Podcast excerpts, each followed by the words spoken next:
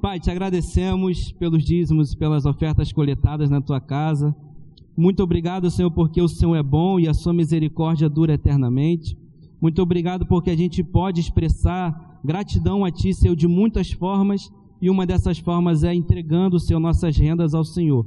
Obrigado por tudo, Espírito Santo, e que a partir de agora o Senhor possa falar aos nossos corações. Estamos sedentos da Tua palavra, Senhor. A Tua palavra que é fonte inesgotável, e nós, Senhor, que também ansiamos pela Tua palavra todos os dias.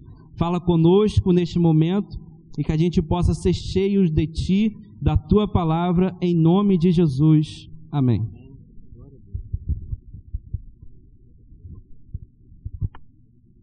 Boa noite, igreja.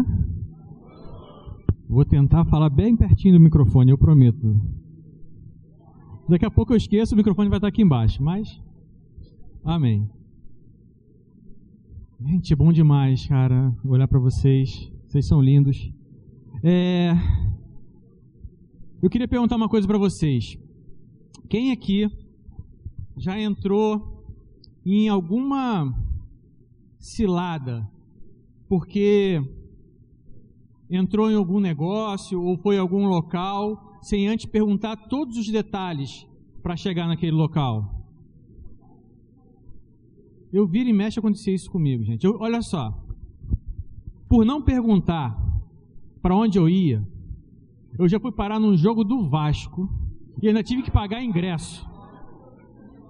Para você ver o nível de furada que você pode entrar se você não pergunta para onde você vai. Eu fui parar um domingo, um, meu, nem quero nem lembrar isso. Mas justamente porque eu confiei no que pessoas falaram, eu confiei no que pessoas estavam me dizendo a respeito de para onde nós iríamos, e eu embarquei, sem perguntar exatamente para onde, quando, como e por qual motivo. E essa semana eu estava lendo esse texto, na qual a gente vai refletir um pouquinho sobre ele, e o meu questionamento foi: porque muitas vezes começamos a nossa caminhada cristã sem realmente entender o que é caminhar com Cristo. E esse texto falou muito ao meu coração. Eu quero compartilhar com vocês que está lá em Mateus capítulo 10, do verso 34 ao 39. É um texto bem conhecido. Não pensem que vim trazer paz à terra. Não vim trazer paz, mas espada. Pois vim para fazer que o homem fique contra seu pai, a filha contra sua mãe, a nora contra sua sogra. Os inimigos do homem serão os da sua própria família. Quem ama seu pai ou sua mãe mais do que a mim não é digno de mim. Quem ama seu filho ou sua filha mais do que a mim não é digno de mim. E quem não toma sua cruz e não me segue não é digno de mim. Quem, quem acha sua vida a perderá, e quem perde a sua vida por minha causa a encontrará. Pai, obrigado pela Sua palavra. Obrigado pela sua revelação, Senhor. Obrigado por tudo que temos vivido, Senhor, por tudo que ainda vamos viver essa noite, por tudo que essa semana ainda vai propor para a gente, Pai. Muito obrigado pelos seus filhos e suas filhas. Eu repreendo agora, na autoridade do nome de Jesus, todo espírito roubador da palavra, Senhor. Que os olhos, corações e mentes estejam completamente ligados em Ti. Em nome de Jesus, amém. Só para contextualizar, o capítulo 10 de Mateus é, começa justamente na escolha dos doze apóstolos. Jesus começa esse capítulo escolhendo os doze justamente para enviá-los mais para frente. É mais ou menos o meio do ministério de Jesus. E se a gente olha os capítulos anteriores, parece que Jesus está ensinando a parte fácil do Evangelho. Porque no capítulo 9, então, ele cura, ele ressuscita, ele expulsa demônios. Ou seja, ele demonstra todo o poder que Deus tinha dado a ele e todo o poder que é derramado sobre nós crentes. E por que, que eu digo que é a parte mais fácil? Porque a gente só precisa cumprir ordens. A gente só precisa fazer, se dedicar, e essas coisas vão nos acompanhar. E a partir do verso 8, até o verso 8, ele está escolhendo, e ele ainda fala mais um pouquinho a respeito disso, que lá no Mateus 10, 8, diz assim, para aqueles doze que ele estava escolhendo: curem os enfermos, ressuscitem os mortos, purifiquem os leprosos, expulsem os demônios. Vocês receberam de graça, de graça também deem. Mas a partir desse verso, as demonstrações de poder e de graça cessam. E ele começa uma dissertação sobre a escolha de seguir a Cristo. A escolha de seguir os passos do Senhor e as consequências dessa escolha. Consequências simples e diretas. Então eu pergunto para vocês: porque muitas vezes, como nós vimos no texto ali, temos medo de proclamar essas verdades. E por que, que eu digo medo? Não é só medo, não. Às vezes eu até entendo as pessoas que não proclamam essas verdades do Evangelho porque não conhecem, porque são recém-convertidos, que estão começando a caminhar. Mas para aquele que já caminha há algum tempo, e não proclama as verdades que a gente vai discutir um pouquinho mais à frente, a única explicação que eu tenho é que não faz por medo. E eu pergunto para vocês, por que ter medo de falar do Evangelho? O que, que te traz medo quando você vai falar do Evangelho? O que te traz medo quando você vai falar do maior e melhor passo que você deu na sua vida? O que te faz travar? na hora de proclamar certas verdades. Talvez o medo de não ser aceito no seu atual ciclo de amigos, de ser taxado de santarrão, de puxa-saco de pastor, talvez de ser chamado de hipócrita, porque não segue aquilo mesmo que você tenta pregar. Por causa desse medo, vivemos e vendemos verdades incompletas, com medo de que pessoas não creiam na nossa fé ou nos chamem de malucos porque seguimos a Cristo. A pastora Edilene pregou aqui, se não me engano, há um ou dois domingos atrás, que meias verdades são mentiras completas. E por muitas vezes, a gente, quando vai falar do Evangelho, está muito preocupado em falar só metade daquilo que ele é de verdade. E eu fico muito à vontade para falar sobre isso, porque 80% das vezes, das vezes que eu subi nesse púlpito, eu preguei sobre a graça. Eu sou apaixonado por falar sobre a graça, eu estudo, eu busco. Eu fico muito, muito à vontade de falar sobre ela, porque eu fico muito à vontade de viver sobre ela. Mas por muitas vezes a gente só quer falar da graça. Por muitas vezes batemos na tecla da graça, graça, graça, graça, e com o tempo, com medo de sermos julgados ou pré-julgados, transformamos ela numa bengala para a nossa vida e o pior ainda, para a vida de outras pessoas. 1 Pedro 4,16 diz assim: Mas, se padece como cristão, não se vergonhe Antes, glorifique a Deus nessa parte. 2 Timóteo 1,8 diz: Portanto, não te envergonhes do testemunho de nosso Senhor, nem de mim, que sou prisioneiro dele, mas suporte comigo os sofrimentos pelo Evangelho, segundo o poder de Deus. Por vezes temos vendido uma fé muito parecida com qualquer outra religião, qualquer outra crença, e muito diferente daquilo que Jesus veio pregar há dois mil anos atrás. Muitas vezes vendemos meias verdades no nosso dia a dia. Vocês querem ver um exemplo simples quanto a isso?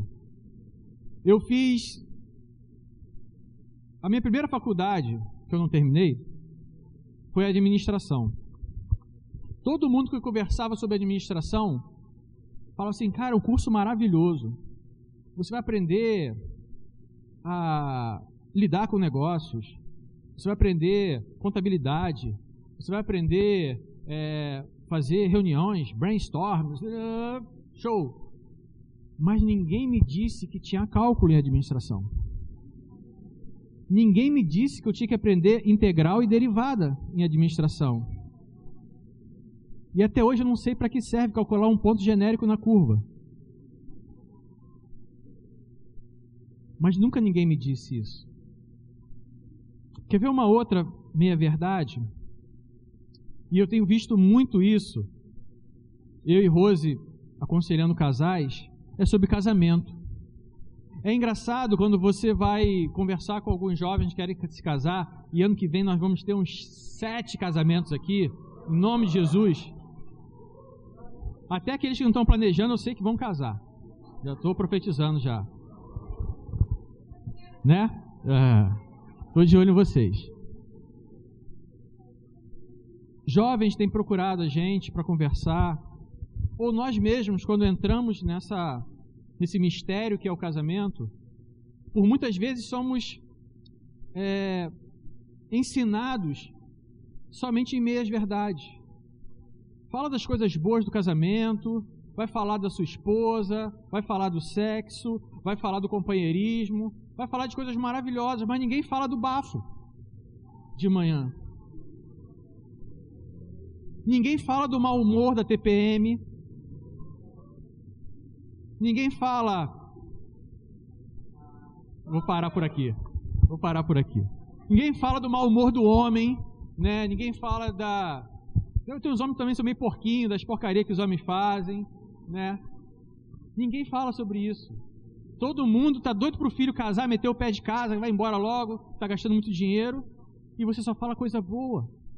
Ou pra filha também, cara, leva, leva, leva que já passou da validade e você acaba escondendo coisas que são muito importantes e coisas que fazem toda a diferença no casamento e que você já passou e que era sua obrigação contar. Ou seja, as pessoas entram no casamento muitas vezes com meias verdades e acabam apanhando porque não entraram por completo. E de quem é a responsabilidade? É só deles? Não. É minha é sua, que teve medo de falar a realidade para eles. Então, pai, mãe, que está aí ouvindo, fale a verdade para seus filhos. Que o casamento é uma bênção, é uma maravilha. Não consigo me imaginar sem estar casado com a Rose.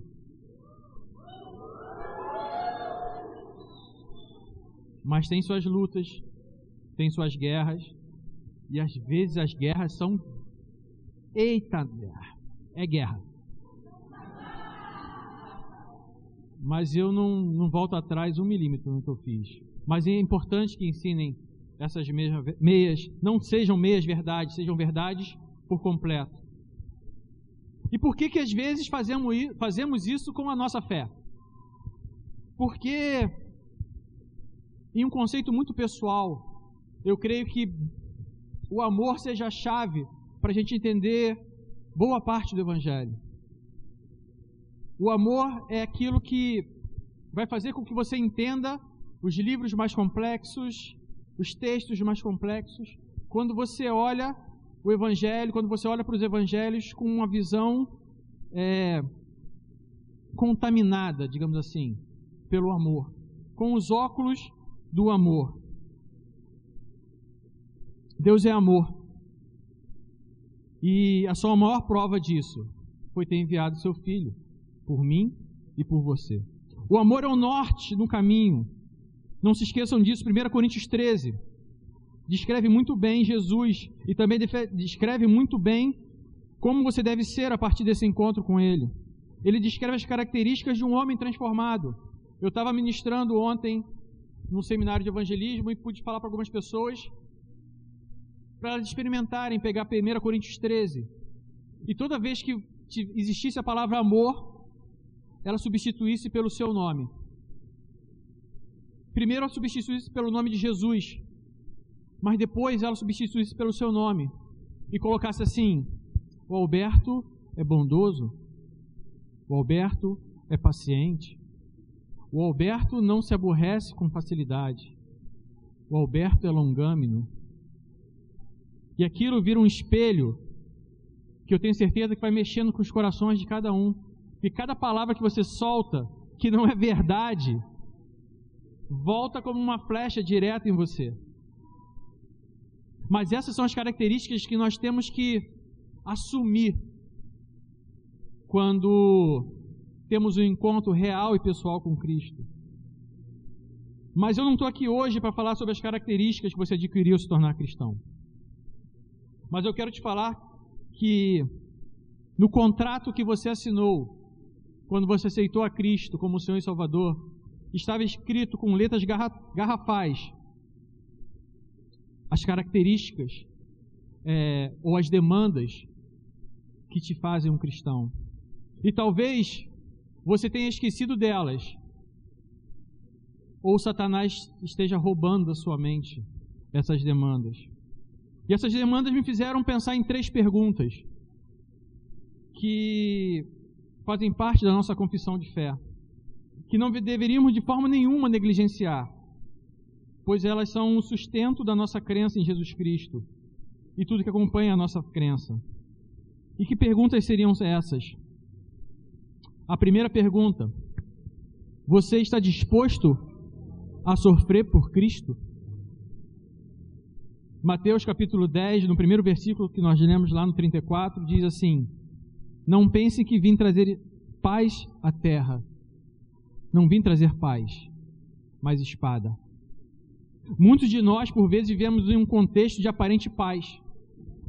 Antes de aceitarmos a Cristo, bebemos com nossa família, fazemos churrasco, é, fazemos festa a todo momento, bagunça, brigamos, ou Festa de família pauleira, esse negócio de briga. Só que, por incrível que pareça, daqui a pouco está tudo bem. Daqui a pouco está tudo certo. Porque estamos todos no mesmo barco. Estamos todos na mesma toada. Então, hoje a gente bebeu demais e brigamos, amanhã está tudo bem, no outro dia a gente vai beber de novo, vai ficar tudo bem. E assim vai se levando a vida. Mas por quê?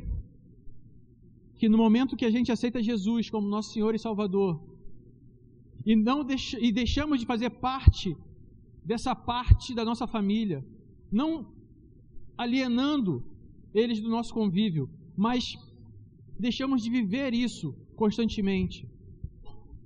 Porque quando a gente começa a ter uma vida contrária a essa, as brigas já não acabam mais com tudo bem.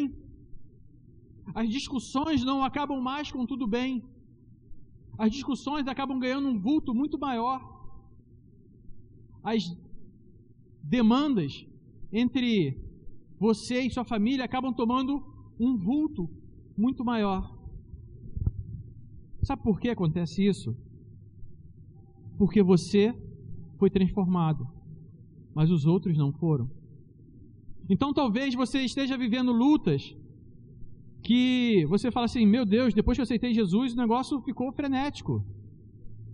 Mas deixa eu falar para vocês que essas lutas já existiam antes. Você já vivia cada uma delas muito antes. Só que agora você é diferente. Só que agora você é transformado. Então, por vezes, as consequências dessa luta vão se tornar mais marcantes na sua vida. Mas se mantenha firme, se mantenha constante. Mais pessoas vão te enxergar de maneira diferente. Mais pessoas vão te enxergar em um outro nível. E você vai conseguir atingir mais pessoas. Porque quando Jesus fala, não pense que eu vim trazer paz à terra, não vim trazer paz, ele não estava preocupado com a sua briga de família. Ele não estava preocupado com isso. Ele não estava preocupado com a sua perseguição no seu trabalho. Ele não estava preocupado com a sua perseguição dentro de casa, porque hoje você é cristão. Não era esse o foco da mensagem dele. E é isso que é conflitante. É por isso que às vezes deixamos de anunciar essas verdades. Porque seria muito bom eu chegar para cá e falar para vocês, gente, aceitem Jesus e a sua casa viverá em paz. Você não terá mais conflitos. As brigas que aconteciam vão acabar. As perseguições vão cessar. Mas eu não tenho o direito de falar isso. Porque não foi essa paz que ele veio trazer ao mundo. Sabe qual é a paz que ele veio trazer ao mundo? Colossenses, capítulo 1, do verso 20 ao 21. Diz assim: E que, por meio dele, reconciliasse consigo todas as coisas, tanto as que estão na terra quanto as que estão no céu, estabelecendo paz pelo seu sangue derramado na cruz. Antes vocês estavam separados de Deus em suas mentes, eram inimigos por causa do mau procedimento de vocês. A paz que Jesus veio trazer foi uma reconciliação entre você e Deus, porque você estava separado dele, distante, impossível de se achegar a ele, pecador não justificado. Então, quando ele diz que ele não veio trazer paz, é porque ele não estava pensando no seu dia a dia. Ele estava pensando na vida eterna. Ele estava pensando no dia que você vai morar com Ele no céu. Que somente através dele, somente através dele, do sangue derramado, como nós vimos lá em Colossenses, do sacrifício deles é que nós temos acesso ao Pai e somos reconciliados com Ele. Vai haver um dia que veremos uma terra onde o próprio Deus brilhará como o sol, onde paz e justiça reinarão. Mas até lá, se você se posicionar como cristão, espere espada muitas vezes. E por falar em espada, quando Jesus diz que veio trazer espada, de forma alguma ele vem dizendo que fundaria uma crença violenta, como a gente vê em algumas outras religiões. Mas a espada que ele veio trazer não é que os seguidores de Cristo vão usar para ferir. A espada que ele veio trazer é a que vai ferir aos seguidores dele. Porque a palavra dele vai te causar perseguição. Alberto, mas que palavra dura, gente. Mas que palavra difícil. Deixa eu contar uma história para vocês. Eu já cansei de falar aqui que eu, eu sou o único cristão no meu trabalho no meio de uma dezena de pessoas com outras religiões. E cada vez que eu me posiciono, eu sou perseguido. Toda vez que eu tomo uma postura, eu sou perseguido.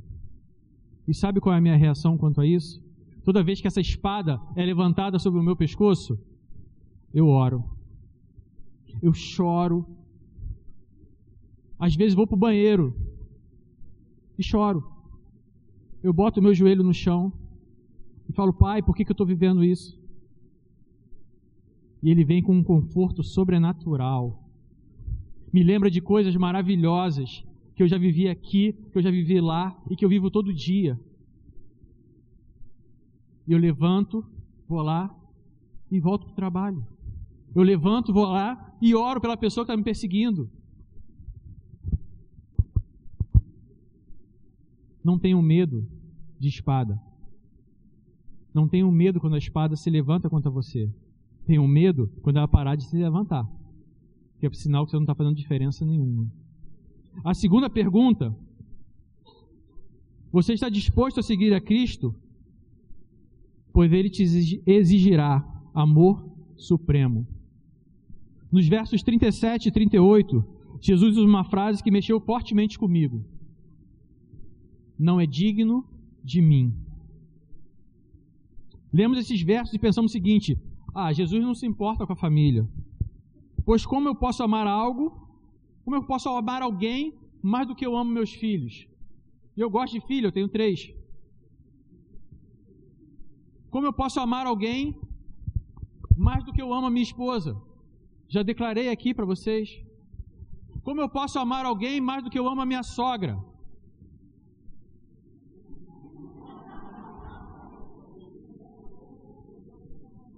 Essa é mais fácil. Mas eu amo a minha sogra, ela me deu um presente maravilhoso para minha esposa. Mas um dia ela vai para a glória. Vai ser bênção para ela, para gente. Mas vamos voltar para cá. Mas pensem comigo, Jesus não pede em momento algum para que você não ame a sua família. Ou amemos pouco. Pelo contrário, o Evangelho, os Evangelhos, o, Novo, o Antigo Testamento vai falar a todo momento que você tem que amar. Se ele fala para você amar aquele que você nem conhece, quem dirá o teu próximo, quem dirá a tua família. Amem de todo o seu coração. Eu sou capaz de morrer pela minha família, pelos meus filhos, pela minha esposa. Não é isso que ele diz naquele texto. O que Jesus está querendo dizer é que aonde está o centro da sua adoração. Quer ver? Imaginem o seguinte: imaginem que sua vida é um sistema solar. Quem é o Sol do teu sistema solar? Se é a sua esposa, está errado. Se são os seus filhos, está errado. Se é a sua mãe, está errado. Tudo isso são planetas que vão girar ao seu redor. Mas o sol, o centro da sua vida, não pode ser outro senão Deus. Porque se existir outro sol da sua vida, todas as suas decisões vão estar fora do padrão, ou fora do contexto, ou fora da visão daquilo que Deus tem para a sua vida. Por muitas vezes, como diz Tiago, não recebemos nossas bênçãos ou respostas das nossas orações porque pedimos errado. E muitas vezes somos influenciados de forma negativa por pessoas que amamos. Quando bastava uma consulta pequena e simples na Bíblia para entender a vontade de Deus, para que ele se torne o sol da sua vida. Terceira e última pergunta: você está disposto a perder a sua vida por Ele?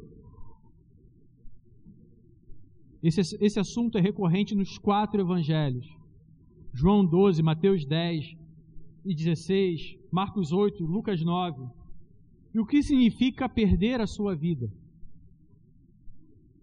Dois contextos são facilmente visualizados aqui. O primeiro diz muito respeito a nós. O que seria perder a sua vida? seria entregar a sua vida a coisas que fogem daquilo que Deus sonhou para você. Dinheiro, trabalho, promoção, likes, curtidas, visualizações. Se isso define a sua vida, se isso define aquilo que você chama do seu dia a dia, você precisa perder essa vida. Você precisa esquecer essa vida. Porque ela não faz parte dos planos de Deus. Ah, prosperidade é errado? Não, não é errado. Ah, ter um emprego bom, ter um bom dinheiro é errado? Não, não é. Mas assim como a família não pode ser o centro da sua adoração, o dinheiro, a profissão, o trabalho também não podem ser o centro da sua adoração. Você não pode mais viver dependendo dessas coisas. Eu preciso trabalhar para viver? Preciso trabalhar. Preciso botar comida na minha casa. Mas é o Senhor que me dá o trabalho. É o Senhor que me mantém trabalhando. E o dia que Ele falar que é para eu sair, eu vou sair. O dia que Ele fechar aquela porta, Ele vai fechar. Mas eu resolvi entregar a minha vida completamente para Ele. Eu resolvi entregar a minha profissão, o meu emprego e as minhas demandas completamente para Ele para que não viva mais eu. porque eu não estou nem aí de perder essa vida. Desde que ele continue sendo o centro da minha adoração. Lucas, capítulo 12, versos 16 e 23. É a parábola do rico insensato. Vou tentar ler rapidinho para vocês. Então lhes colocou esta parábola: A terra de certo homem rico produziu muito bem. Ele pensou consigo mesmo: O que vou fazer? Não tenho onde armazenar minha colheita. Então disse: Já sei o que vou fazer. Vou derrubar os meus celeiros e construir outros maiores, e ali guardarei toda a minha safra e todos os meus bens. E direi a mim mesmo: Você tem grande quantidade de bens, armazenado para muitos anos. Descanse, coma, beba, alegre-se. Contudo, Deus lhe disse: Esta mesma noite a sua vida lhe será exigida. Então, quem ficará com o que você preparou? Assim acontece com quem guarda para si riquezas, mas não é rico para com Deus. Entendem? O que adianta viver uma vida preocupada com seus likes, com as suas curtidas, com quantos seguidores você tem no Instagram, ou que eu preciso trabalhar, ganhar dinheiro, ganhar dinheiro, ganhar dinheiro, ganhar dinheiro, ganhar dinheiro, e não tem 15 minutos para dedicar para a leitura bíblica. Não tem 15 minutos para sentar e chorar no colo, no colo do seu pai. Não tem 15 minutos para conversar com ele, para ouvir um louvor. Você está disposto a perder a sua vida por ele? Eu estou. Mas não é só isso também. Eu não podia deixar de falar. Existem homens e mulheres hoje que não têm um banco para sentar, um ar-condicionado para refrescar, um pastor falando no microfone para eles ouvirem. Nesse momento, tem homens e mulheres se reunindo em cavernas para adorar o Senhor Jesus. Tem homens e mulheres que, se falarem o nome de Jesus do lado de fora de suas casas, serão mortos. Que, se pregarem o Evangelho para quem quer que seja, podem ser apedrejados, torturados. Eles não estão preocupados em perder a sua vida. E o que nós temos feito com a nossa vida? Louvor, pode, pode vir.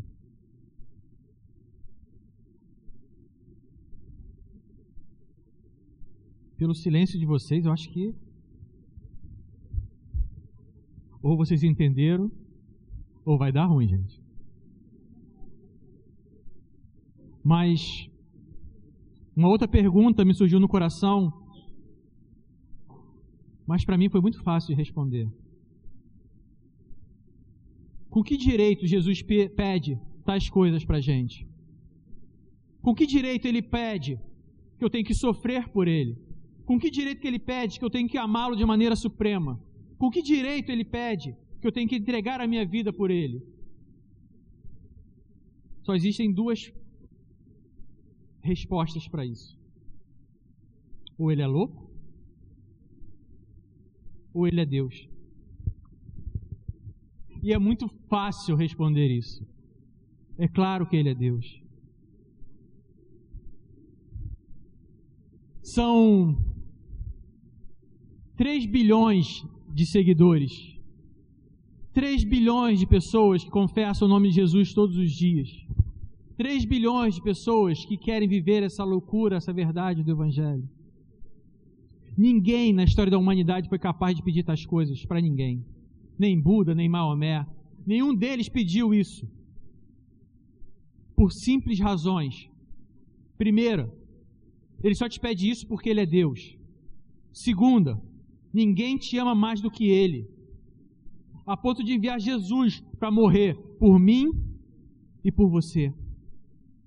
Então, se Ele te exige obediência total, lealdade absoluta e amor supremo, é porque Ele te entrega justamente isso.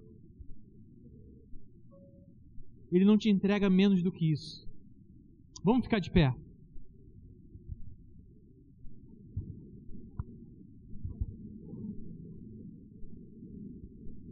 Jesus é o Filho de Deus. Jesus é Deus. E hoje Ele está te dando uma chance de se juntar a Ele. Ele não te prometeu uma vida sem lutas, mas prometeu que estaria conosco até a consumação dos tempos. Ele não te prometeu uma vida sem espada, mas ele prometeu que aquele que recebe essa palavra também recebe aquele que o enviou. E com isso, de forma alguma, a sua recompensa será roubada.